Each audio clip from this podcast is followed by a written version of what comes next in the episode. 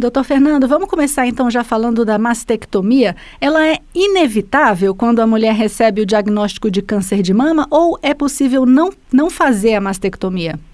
Bom, o tratamento do câncer não é apenas cirúrgico, né? Existem é, várias abordagens. E a mastectomia é somente um tipo de cirurgia que é realizado no tratamento do câncer de mama. Então, dependendo do estágio em que é feito o diagnóstico do câncer de mama, as cirurgias podem ser menos agressivas, retirando somente parte é, da mama onde tem o, o, o câncer, né, onde tem o, o, tumor.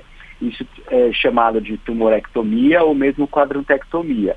Já a mastectomia é quando é retirada toda a mama da paciente.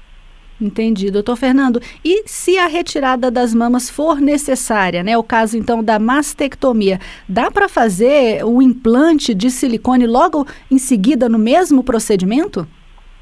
Sim, a reconstrução de mama para o câncer de mama, né, ela é, pode ser dividida em imediata e tardia.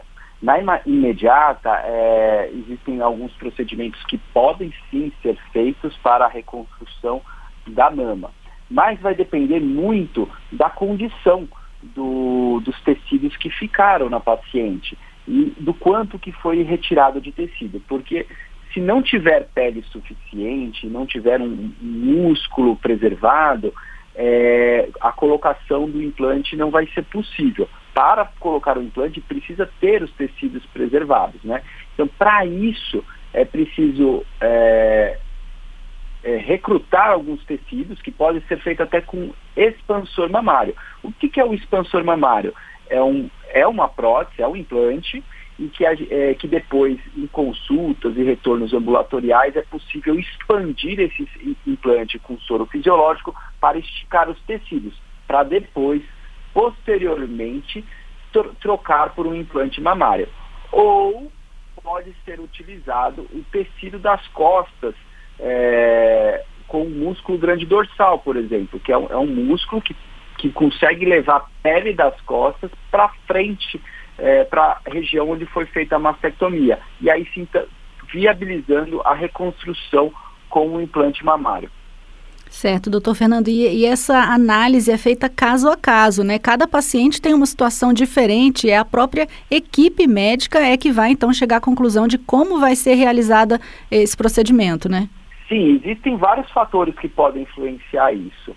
É, tanto a disponibilidade dos materiais para aquela cirurgia, e muitas vezes é, a, a, cirurgia tem um planejamento e ela pode tomar um rumo diferente, né?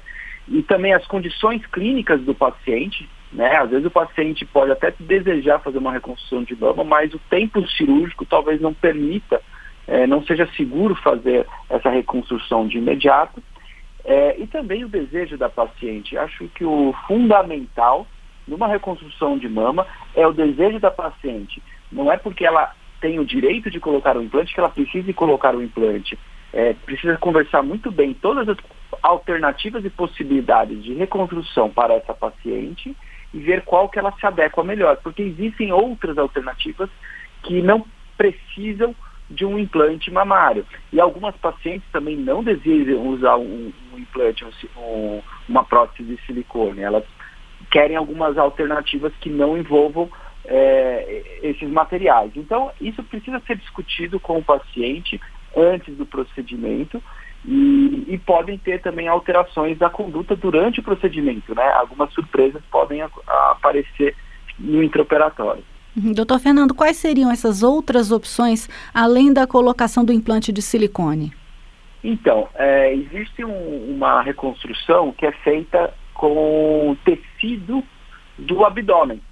Né? É possível levar com o músculo do abdômen, com o reto abdominal, um tecido, né? pele e gordura do abdômen para reconstruir a mama. Essa cirurgia é, chamada de TRAN né? E ela também pode ser feita como um autotransplante, ou seja, é, retirado esse tecido, isolado os vasos que irrigam esse tecido e é feita uma união desses vasos na região em que foi feita a mastectomia. Isso a gente chama de autotransplante, né? É um retalho microcirúrgico que pode ser feito além do abdômen, pode ser usado tecido da coxa, pode ser levado o tecido do, da região glútea, então tem outras áreas que podem viabilizar. Porém, essas, esses autotransplantes, eles é, precisam de uma estrutura hospitalar muito mais complexa e uma equipe cirúrgica muito bem treinada. Por isso que não é uma, uma, uma alternativa muito, é, é uma alternativa que não se oferece muito no Brasil, mas é uma alternativa.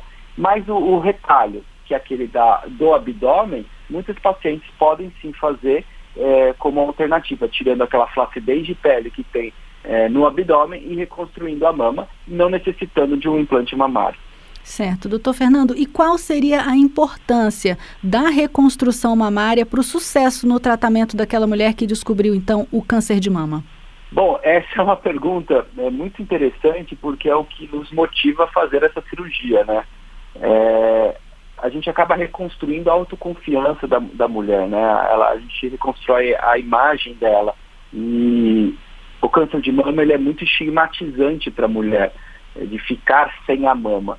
Então, a, a mudança é, é uma mudança muito drástica para uma mulher que ela se enxerga como mulher é, por causa da mama. Né? A mama tem um, um sentido muito maior do que, o, do que sua função como órgão né, de amamentação. Ela tem um sentido de deixar a mulher é, ser mulher. Né? Então, a reconstrução de mama tem um sentido é, muito maior, principalmente para a reconstrução da autoimagem dela. Então, faz muita diferença quando a gente faz a reconstrução imediata, né? Às vezes as pacientes têm um resultado muito bom, muito semelhante a, um, a resultados estéticos, e isso é, a, acaba servindo como uma grande ajuda na, nessa trajetória que ela vai seguir para o tratamento do câncer.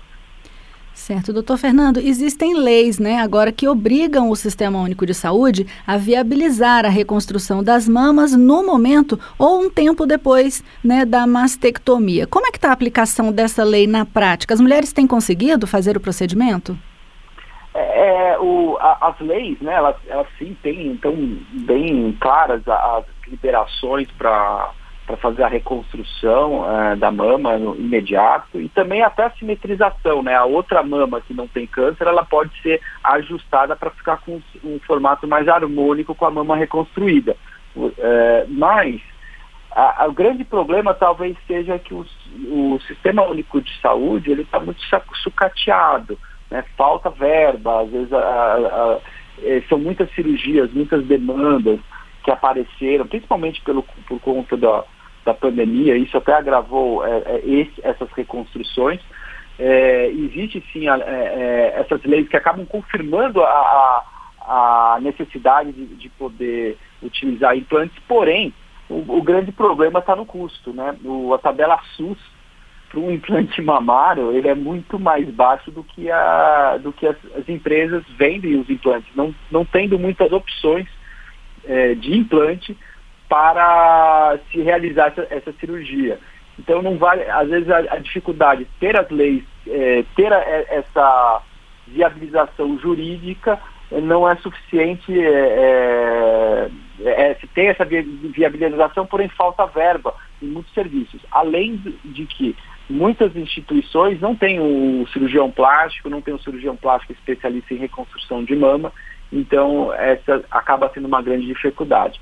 No, em São Paulo, né, onde eu, eu resido, tem muitos hospitais que fazem, hospitais e escolas, é um grande centro de saúde São Paulo, então em São Paulo a aplicação ela, ela acaba existindo, mas eu ainda vejo que não é suficiente porque ainda assim tem muitas pacientes numa fila de espera.